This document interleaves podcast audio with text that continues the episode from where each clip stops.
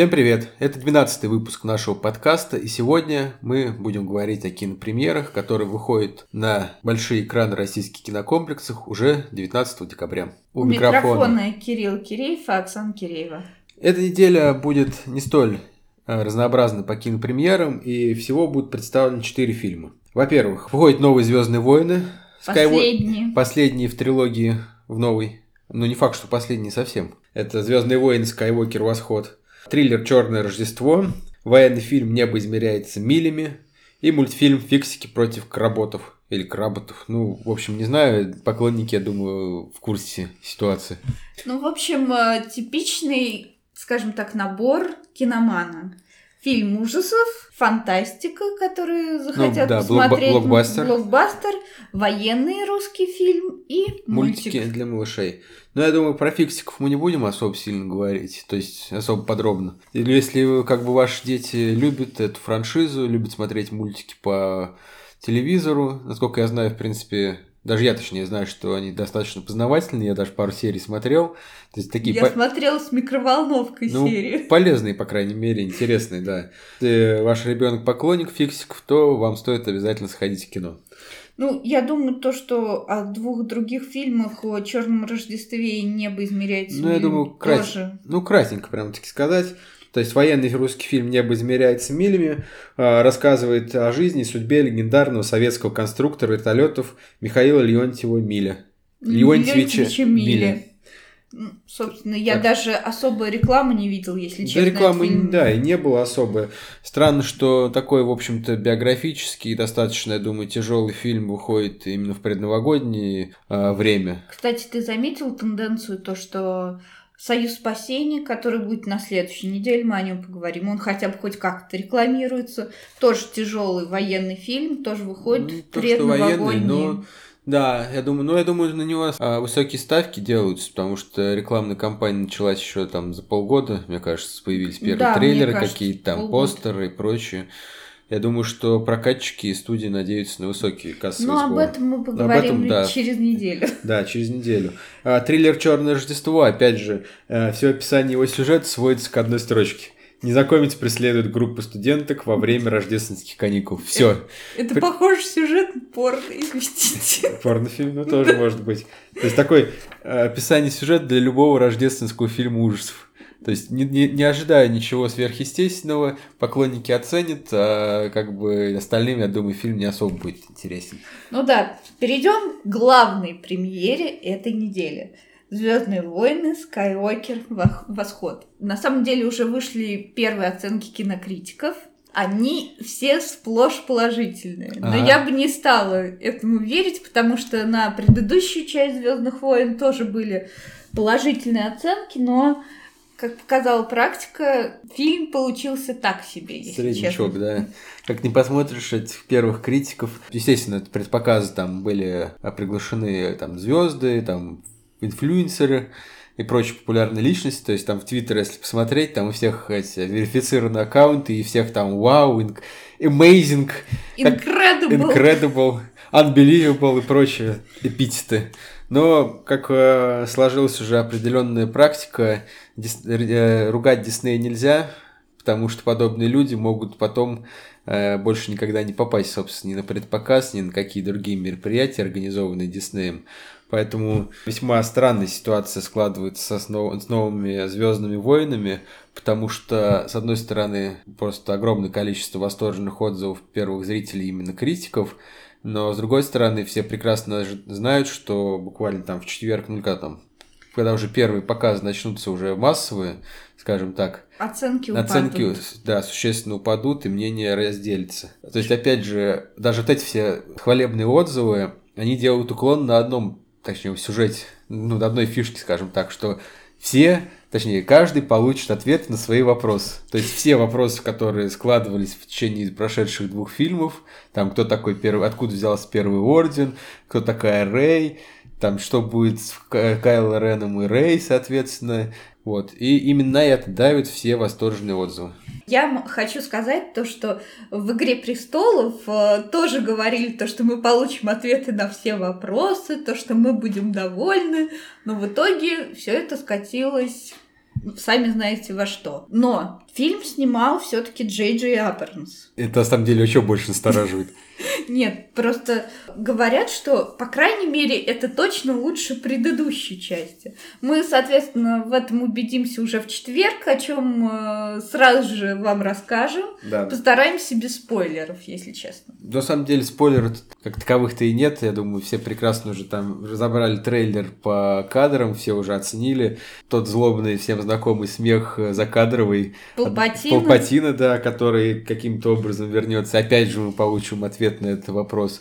Вот, и, кстати, про Джей Джей Абрамса. Знаешь, вот после того, как он снял Лост и какой-то там сериал Алькатрас, где совершенно, короче, никак не, не разрешилась развязка. То есть Джей Джей, э, Джей Джей Абрамс, как уже там я читал э, комментарии, он умеет лихо закручивать э, сюжет, но при этом к финалу этот клубок там вопросов никак не раскручивается. То есть какие-то достаточно простые ответы на сложные вопросы. То есть, опять же, главный вопрос, кто такая Рэй? То есть это уже было отвечено в прошлом, да, в прошлой да, она части. Просто, она просто ребенок, которого как бы забыли, да? Ну смотри, тот же самый, э, господи, как его, Энакин, он тоже был порождением силы просто, и все.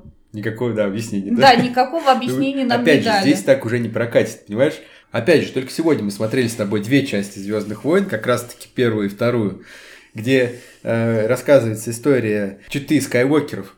Но опять же, Эникина тренировали в течение там 20 лет, и потом еще Палпатин. Э, 10 лет. Ну, 10 лет. И потом еще Палпатин сделал из Эникина, точнее, доделал из Эникина Дарта Вейдера. А Но тут... он его просто склонил к темной стороне, он его не учил чему-то такому. То есть... Э... Он не просто его склонил, он его еще и обучал потом. Но это обучал он уже, давай начнем к четвертой, пятой, шестой части. Четвертый, пятый, шестой. Ну. Да, там прошло очень много, большое количество времени. Да, Но вот... изначально, то есть первой трилогии, он его только склонил на темную сторону. Но опять же, все равно. То есть ладно. он его раз... развратил, там, я не знаю, еще что-то сделал, но он его никак не обучал.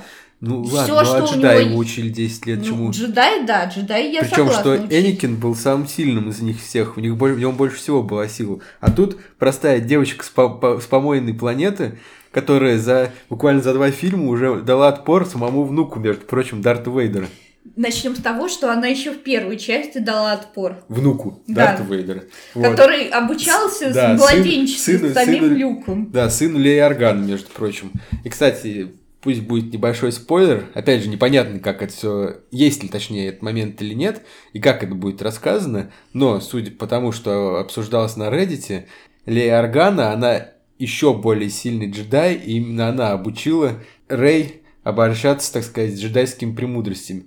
Как? Почему? Короче, то есть, как бы, сколько там получается, уже 7, нет, сколько, 8 фильмов, как бы вообще об этом ничего не было сказано, и тут, собственно, под финал... Не 8 получается, а всего лишь 5, потому что Лея присутствует только в, четвер... в четвертом, пятом, шестом, седьмом и восьмом фильме. Ну ладно, нет, ну понятно, потому что, собственно, она в третьей части только родилась, но уже в новой трилогии, Ну в, да. послед... ну, в предпоследней трилогии. Но опять же, смотри, вот это, если это будет правдой, это опять же поклон феминисткам, что бабы все могут. Да, типа, бабы, Я- сами, я- бабы сами себя, скажем, тренировали, Я тоже да? девушка, но меня эта ситуация забавляет, если честно.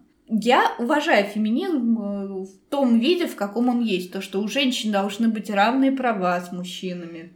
Они могут столько же зарабатывать. Собственно, мой пример это доказывает. Но, к сожалению, я думаю, теме это не так долго осталось, учитывая, что, как я уже отмечал неоднократно, все эти феминистические фильмы, точнее так, яркие и истинные феминистические фильмы очень сильно проседают в прокате, а сцены, типа, как, например, в «Бимо- в «Финальных Мстителях», где там под конец объединились все дамские персонажи во главе с Капитаном Марвел, нам вызывает только с откровенный смех и стёб.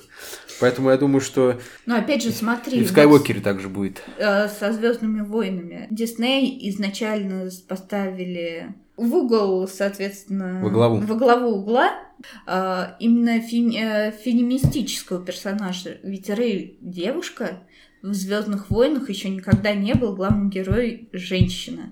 Нет, ну была Лея Орган, Ну, она- Лея была, Падме была, но она не фактически- была центральным персонажем. Центральным То нет. есть, Ну, хотя ладно, вот в послед... вот в первых трех, точнее, частях, там еще вокруг Леи крутится сюжет между между, собственно, Люком и э, Ханом Соло, как они пытались там ее охмурить и не, не могли не понять, кому она отдает свое предпочтение. Окей, и, только, сейчас... и, только, и только потом выяснилось, да, что Люк и Лея брат и сестра. Сейчас тоже крутится сюжет между Рэй и темным этим юнцом. Я не помню, как его зовут.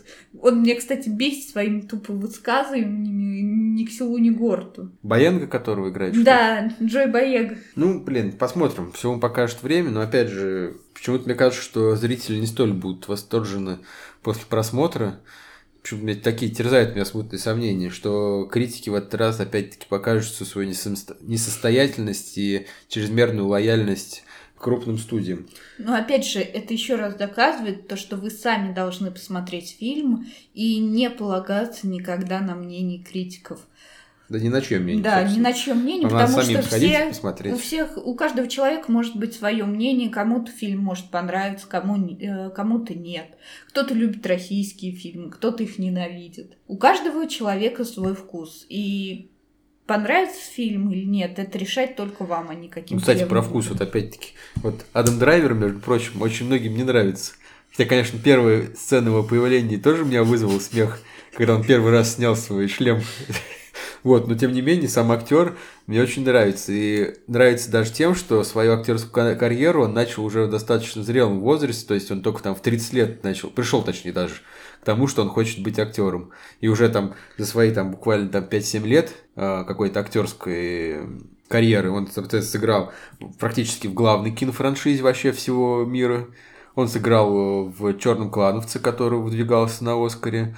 Э, очень хороший фильм с ним это Удача Логана который тоже получил очень высокие оценки. То есть, в принципе, э, Адам Драйвер, несмотря на то, что он молодой, ну, молодой по опыту своему актеру, он снимается в крупных очень фильмах. Видимо, у него хорошая команда, хорошая команда э, продюсеров именно его, которые его двигают и предлагает ему нужные кастинги и умеет договариваться со студиями. Но опять же, посмотри на него, у него достаточно специфическая внешность. Ну, специфическая, Но яркая. он ее использует вот прям на все миллион процентов, потому что он э, очень харизматичный, он, ну, очень мало кто выдает такую харизму при такой внешности. Ну да, весьма, весьма нестандартный.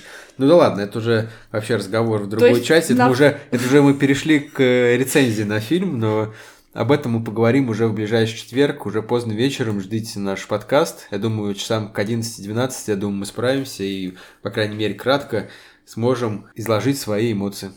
Что ж, на этом будем прощаться. Пока-пока. Пока-пока, до четверга.